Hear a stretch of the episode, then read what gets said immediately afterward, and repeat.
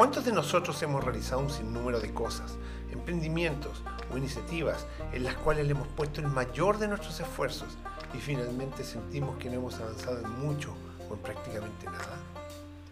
Ese es el denominado efecto reina de corazones, en la cual tú le pones todo tu empeño, corres con todas tus ganas para finalmente darte cuenta que estás siempre en el mismo lugar.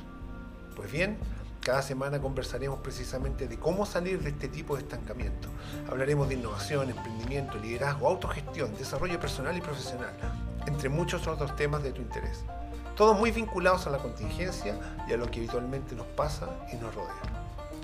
Efecto reina de corazones, para correr y llegar al lugar donde realmente queremos estar.